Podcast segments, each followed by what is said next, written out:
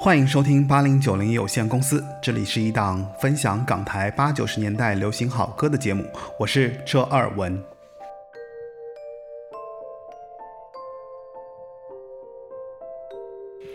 很高兴你能继续收听八零九零有限公司，那这是第八期节目，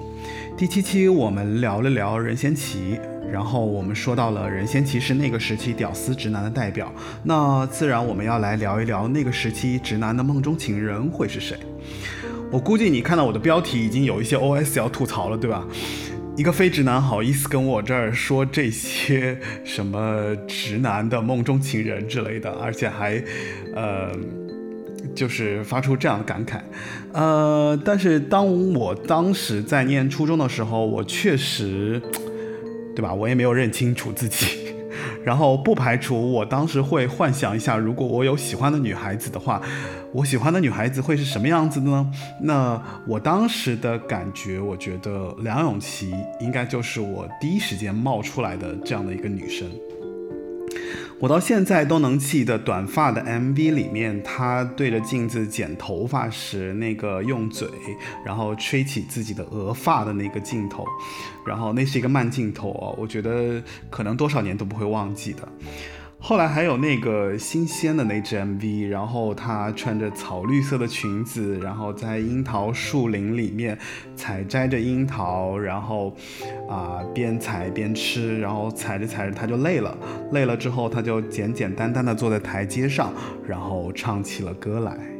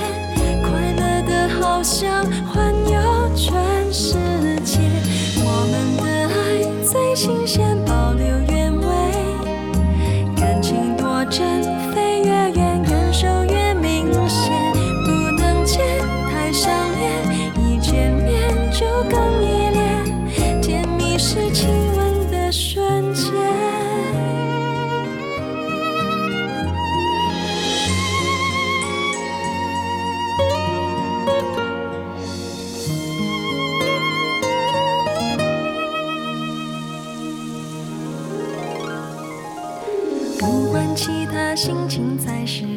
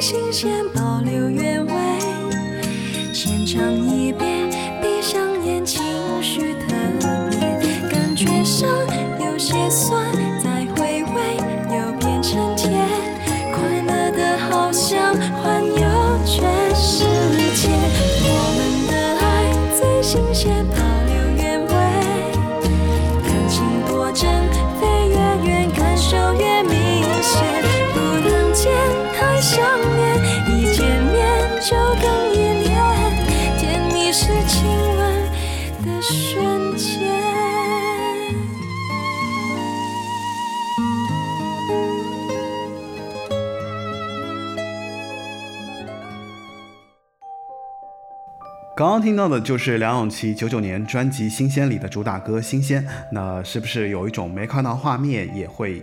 感觉初恋的味道？呃，他的情歌在那个时期，其实我觉得是既不腻味也不煽情的，然后真的是一种甜甜的感觉。呃，上周节目更新之前，有几位好朋友跟我讲，呃，那时期有很多歌手值得大说特说，尤其是女歌手，呃。你像隔一年就出来的徐怀钰，包括一直大家都很喜欢的范晓萱，然后还有许茹芸等等，嗯，但是在这一众女歌手，就是玉女女歌手里面，我其实是最中意梁咏琪的啊。当然，可能也是因为第一次听这样类型的歌，呃，梁咏琪有着姣好的面容，然后香港理工大学的这样的一个学历，嗯。对我很势利，我对学习好的人就特别看重。加上他那个高挑的个子啊，利落的短发，就简直是完美演绎了一个少男心目中完美女生的形象啊！不拖泥带水，清爽干净啊，一点点香港口音，对吧？然后那个普通话又娇俏又可爱啊！然后他的这种状态在那个胆小鬼里面发挥。到了极致啊，尤其是那一句，呃，甜蜜的责备，我觉得不知道迷倒了多少少年少女啊。嗯，说到这儿，呃，听说我的节目有一个小听众，然后他跟我反馈说，啊，我推荐的歌曲其实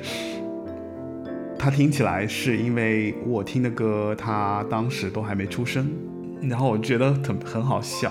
啊。那好吧。就来听听那个时候我们觉得特别娇羞的小情歌是什么样子的吧。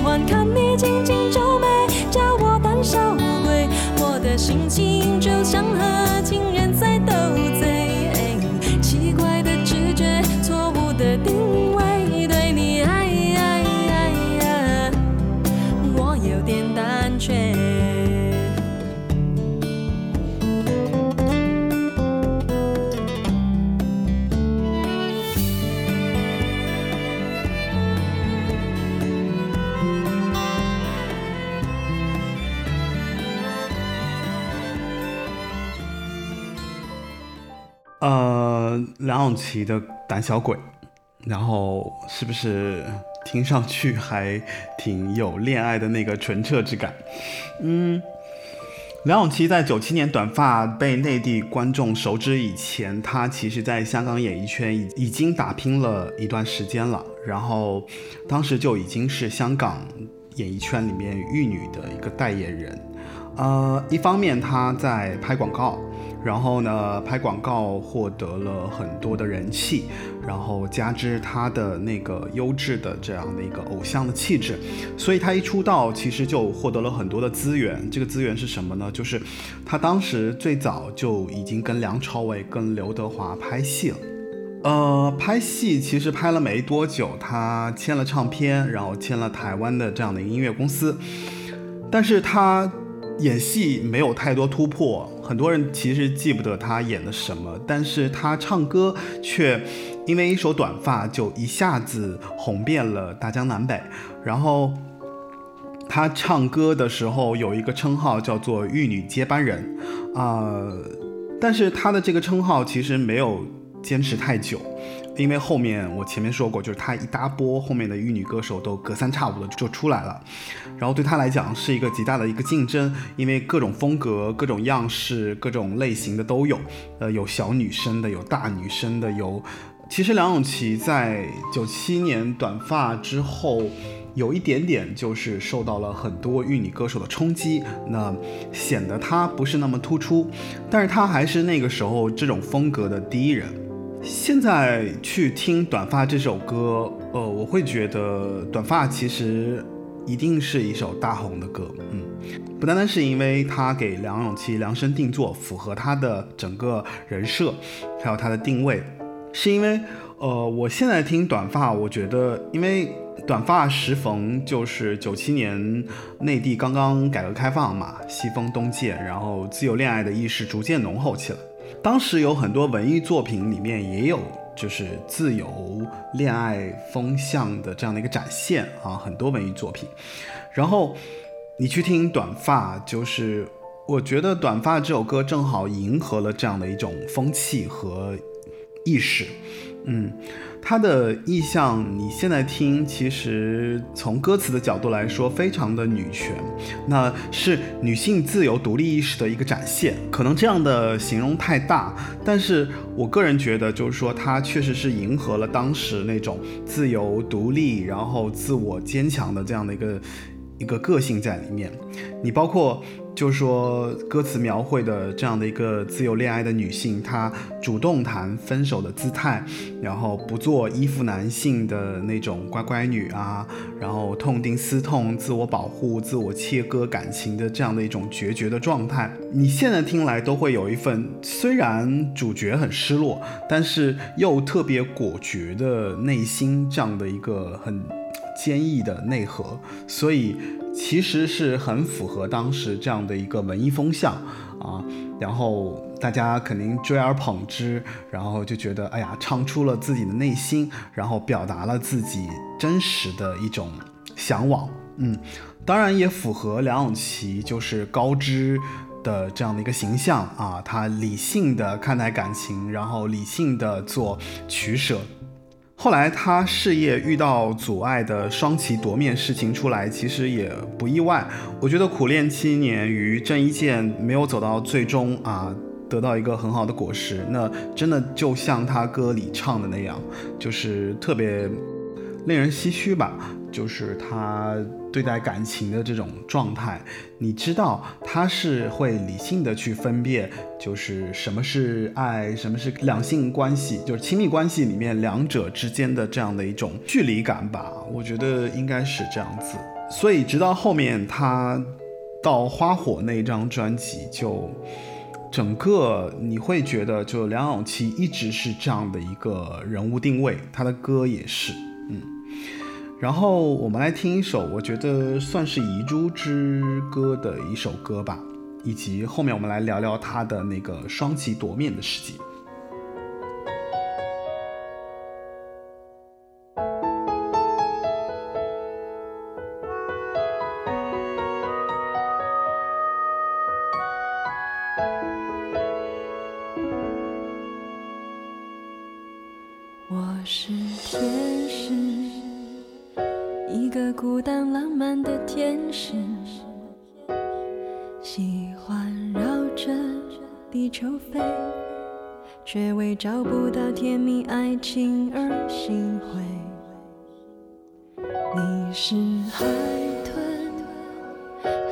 座没有围墙的城，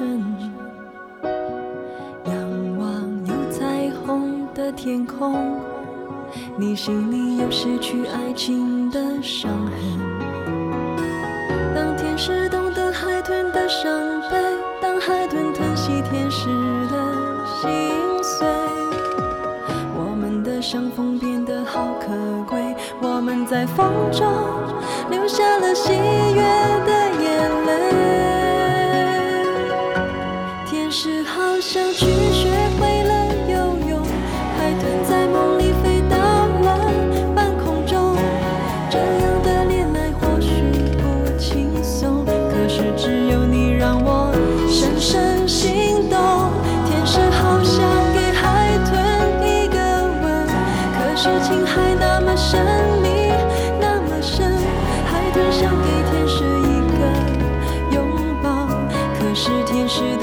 家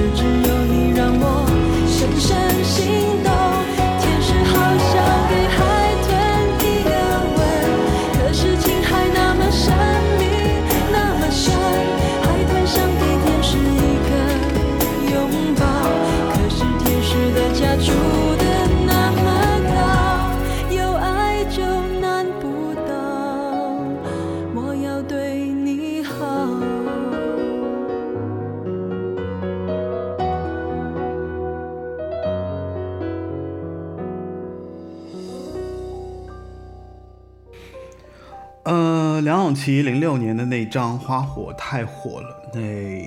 这个时候，其实他刚刚跟郑伊健已经分手了啊。《花火》这首歌呢，是他自己做的词，很多方面其实是展现了他和郑伊健七年感情的一个总结啊。因为这个原因，加上这首歌确实也很好听，所以当时就是《花火》这张专辑，花火的这首主打歌几乎掩盖了其他所有的歌曲。那前面听到的这首正是那个花火这张专辑里面的第二主打《天使与海豚》啊。嗯，我现在想来，其实真的觉得这首歌非常遗憾，因为无论是从歌词，无论是从歌曲，无论是从唱，还有这首歌本身所给人提供的美好的。那个 幻梦吧，都是非常适合作为主打歌的，但是就是声响不大。直到后来，包括很多年以后，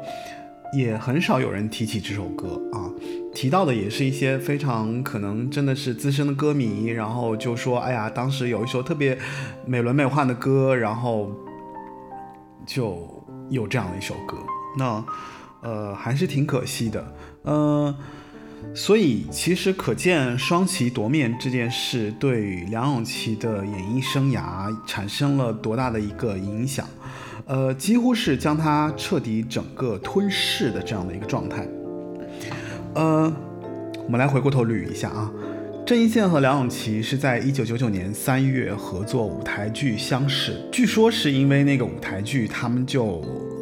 在一起了。嗯，然后零六年的时候呢，在智云饭局的这个采访当中，他提到就是说他们是一吻定情。那么可以推测，就是说，因为在舞台剧上可能有这样的一个亲密动作，然后让他们一吻定情。嗯，后来十月份，就当年的九九年十月份，然后郑伊健过生日，梁咏琪呢很高调的从郑伊健家中走出来，然后被记者逮了个正着，很多很多的记者，呃，从此就宣告了他的正牌女友的身份，啊，而这个时候是邵美琪和郑伊健相恋的第七年。那当时他们没有说任何的，比方说已经分手的这样的一个呃消息出来，所以当时整个香港的八卦就整个沸腾了，然后就梁咏琪当小三这件事情，呃，虽然当事人就无论是郑伊健也好，或者说梁咏琪，他们就是解释他们在一起的时候，呃。郑伊健其实已经和邵美琪分手了，但是他们俩对这件事情都没有一个合理的向公众解释或者交代的这样一个状态。啊，梁咏琪现在都后悔说当时这件事情处理的不是很好啊，然后那他被当成小三上位，然后就一直很后悔啊，这个。他的缄默以及郑伊健的缄默，造成了整个的香港娱乐圈的这样的一个哗然的一个状态啊，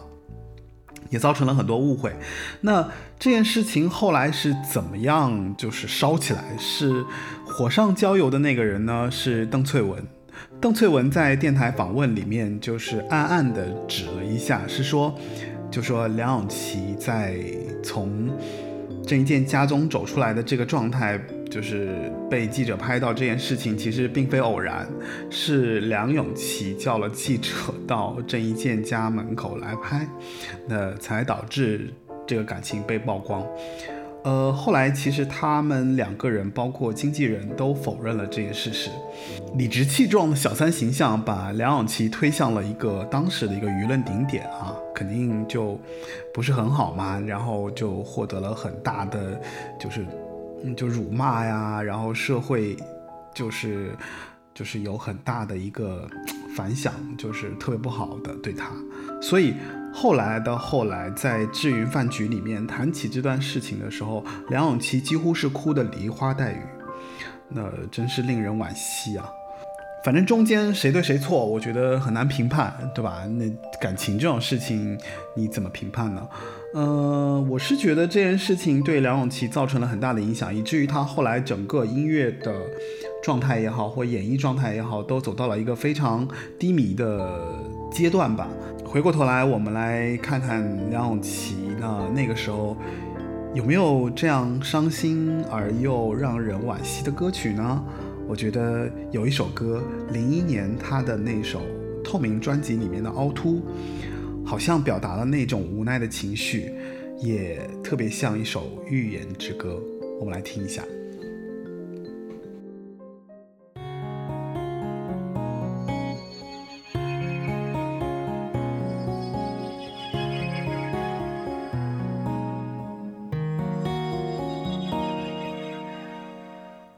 你说你好孤独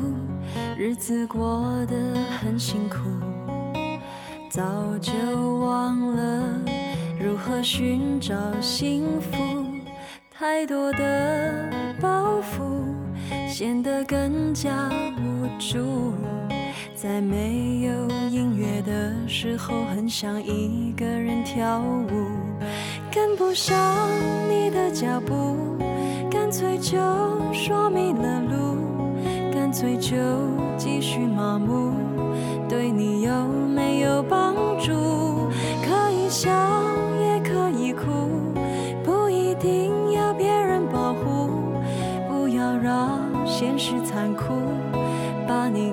上绝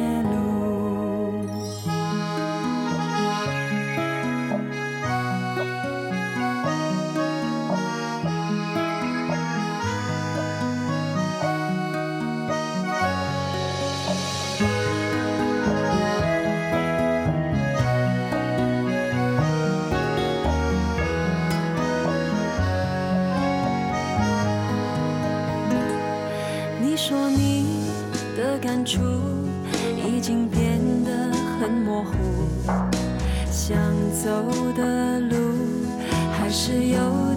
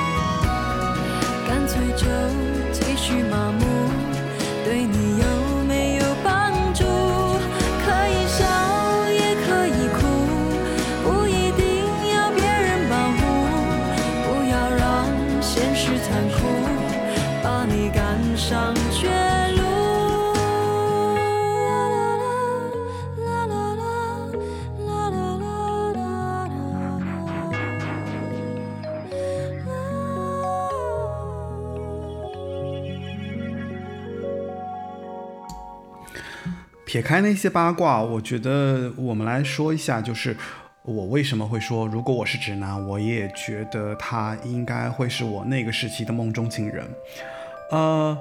短发那个时候其实已经把梁咏琪的整个形象给抛出了整个公众的这个视野。那大家对她的认知就是她短发清爽啊、利落的这样的一个形象啊、特别的文艺，然后特别的呃干净。然后我记得他第二张专辑呢，就是《洗脸》，《洗脸》的封面特别有意思，因为他就是瞪着大眼睛，然后嘴里就是塞着那个刷牙的牙刷，然后咬得特别紧啊，嘴边还有那个刷牙的泡沫。哦，你看到那个造型，你就想，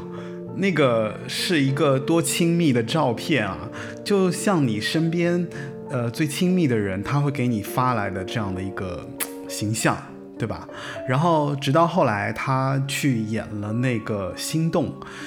可能《心动》应该是梁咏琪演的最棒的一个电影啊，到目前为止，我仍然只记得他演的沈小柔。应该是沈小柔吧，还是陈小柔，我不记得了。然后大概是那样一个角色吧，在里面，然后穿着高中的这个学生的服装，白色的衬衫，然后背着这个书包，然后在一个街角的一个吉他店，然后就遇到了他的那个金城武演的那个浩君，啊，大概是这样的一个偶遇，所以。这样的三连击，让你不得不觉得，就是梁咏琪应该是那个时候怎么形容呢？就是学生的一个形象，但是又是啊、很早恋、很青春。然后我我看到了一句话是说，完全无法抹掉，就是梁咏琪在青春回忆里的那段记忆。所以我相信，包括《心动》，你看他那个剧情里面，呃。陈粒最后也喜欢梁咏琪，对吧？就是那那段感情也是，虽然没有提的很详细，但是其实梁咏琪，你从他的形象你就可以看出，他是一个男女通杀、人畜无害的这样的一个一个形象，所以我觉得所有人应该在那个时候应该对梁咏琪应该都有过一段美好的回忆啊，包括他后来又出了那个《胆小鬼》，那。胆小鬼的封面，我不知道你记不记得。胆小鬼的封面，它其实是呃靠在那个洗衣机房的洗衣机上，然后那个脚呢就不是很正常的站在地上，而是一只脚斜杵在那边，然后另外一只脚呢就是呃用我们的话说叫做就是站没站相，然后他另外一只脚是半个吧，就是就是脚。翘起来，我不知道怎么形容，大概是那样一个场景，啊，所以真的是太娇羞了，只有娇羞和 就是害羞的人才会那样子表达这样的一个情绪吧。所以，包括后来李思松也说了，就是那首歌是专门为梁咏琪打造的，所以可见梁咏琪的魅力，我觉得不单单是对大众的，对音乐人也是一样的。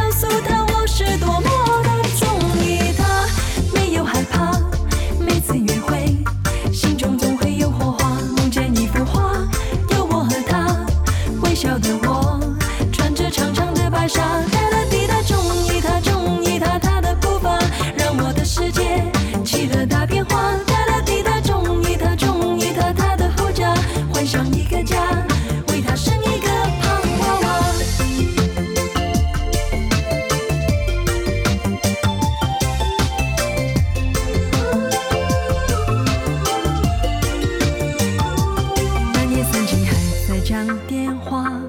绕了半天说不出我爱他，喜欢他的安静不多话，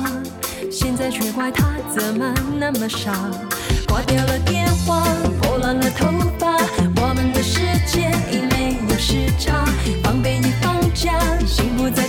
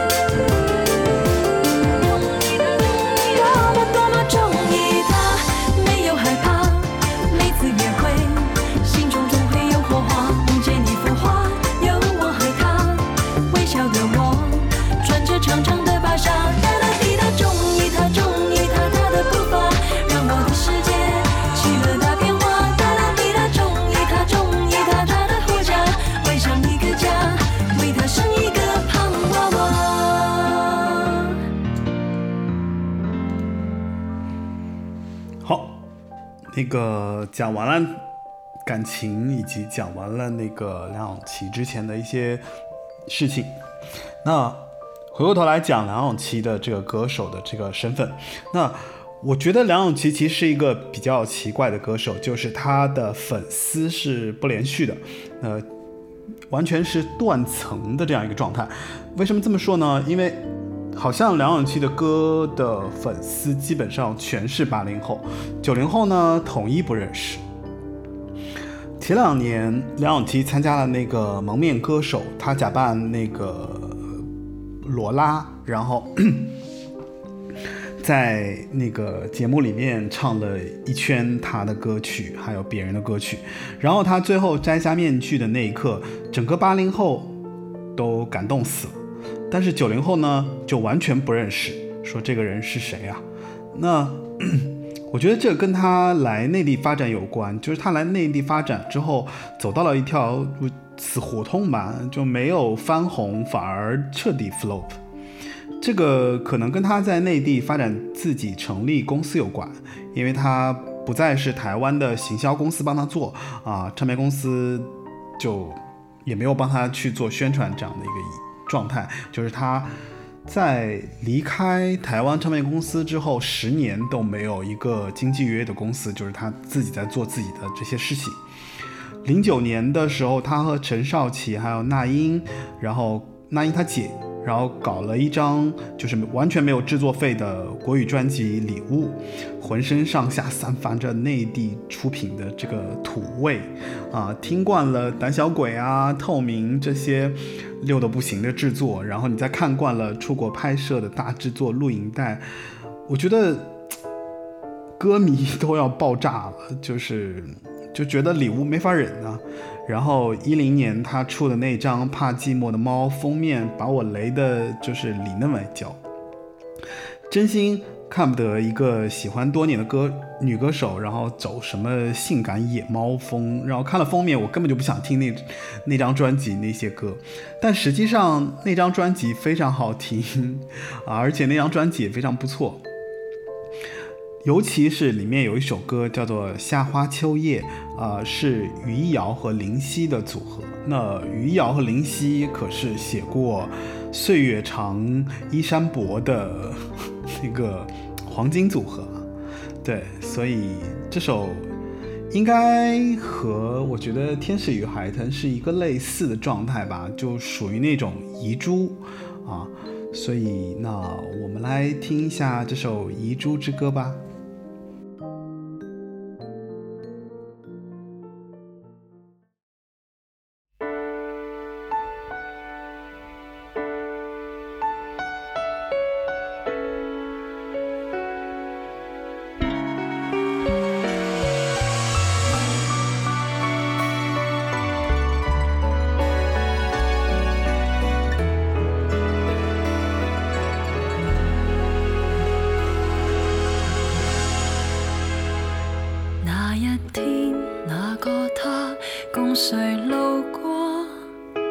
树荫中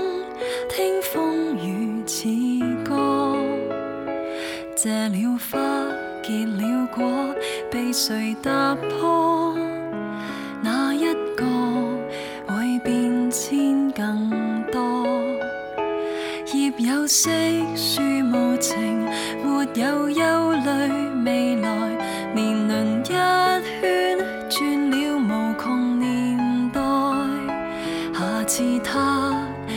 始于这里路过，大概换了谁，竟可更恩爱？蝉叫声。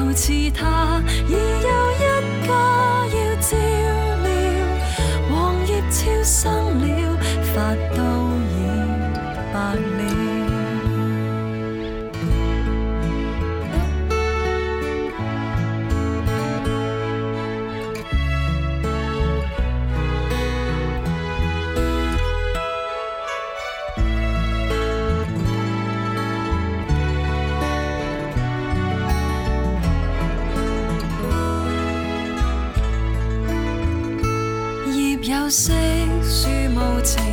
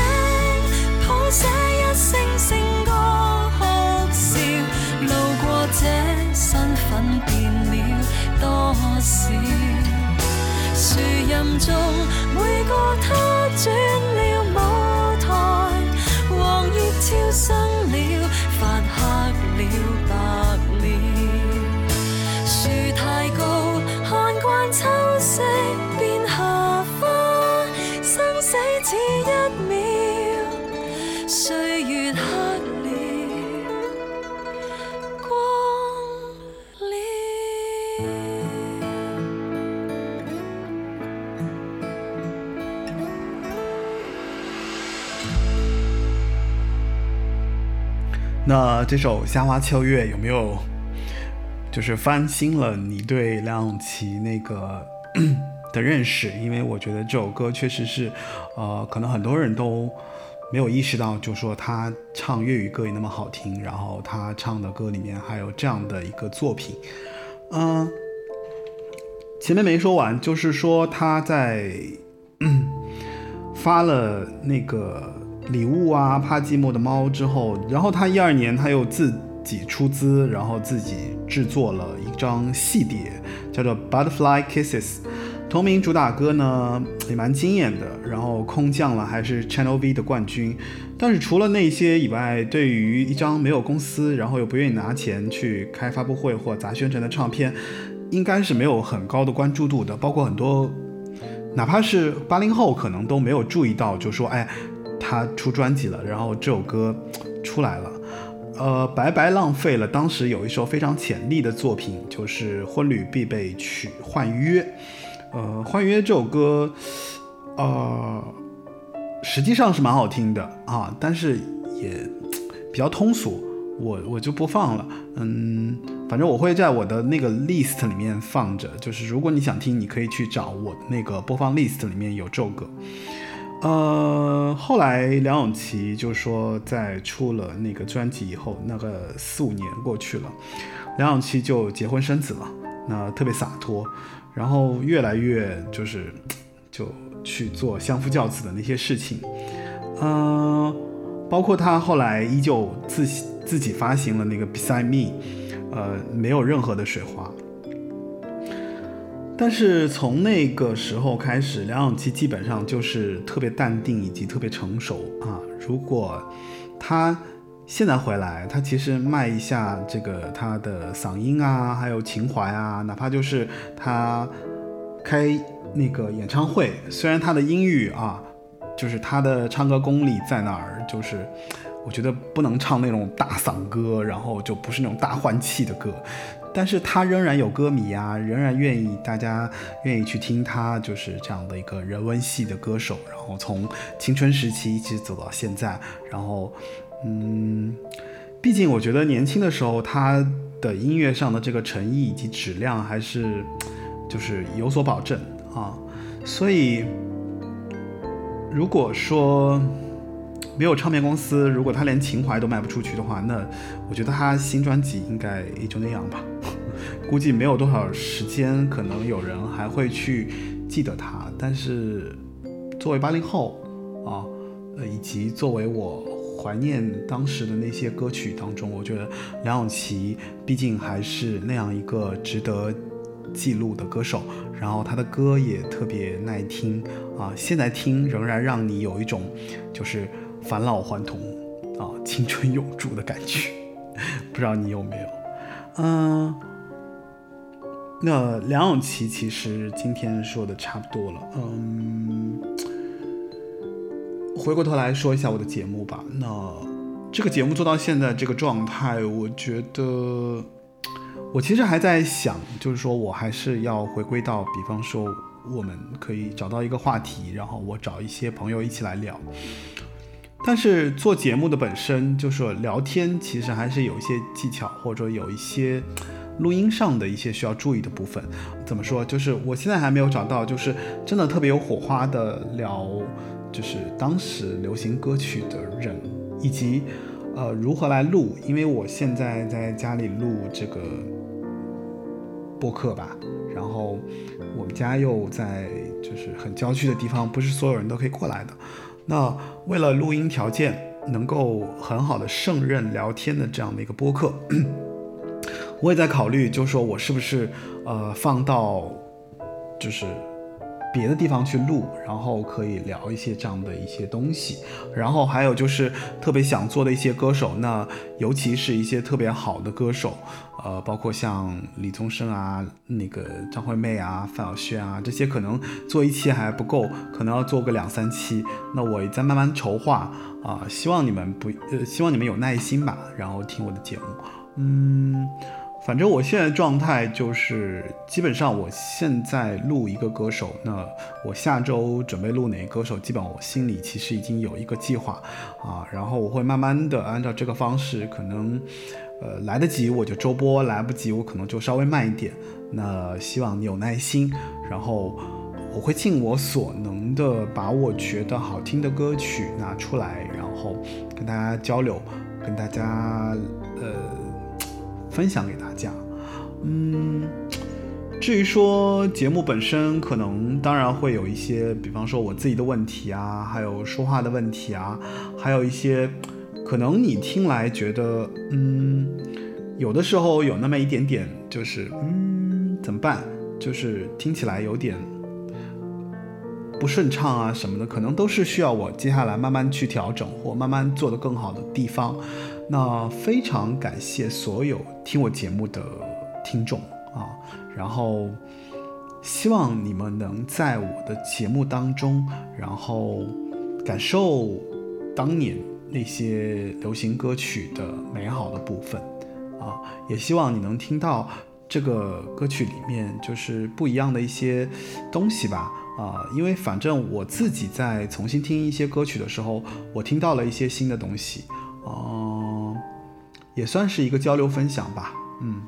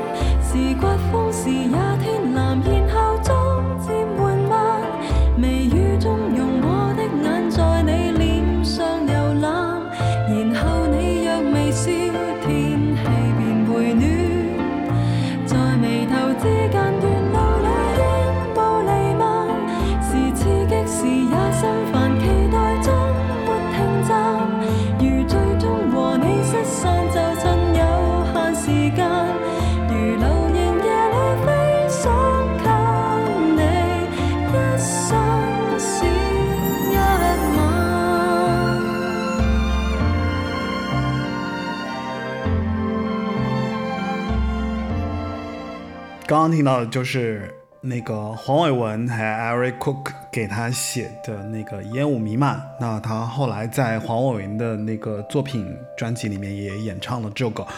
OK，那今天的节目就到尾声了。然后，如果你有任何的意见和建议，可以反馈给我。然后我的邮箱是 d a r l e e at foxmail.com。我的节目目前在 Podcast、喜马拉雅、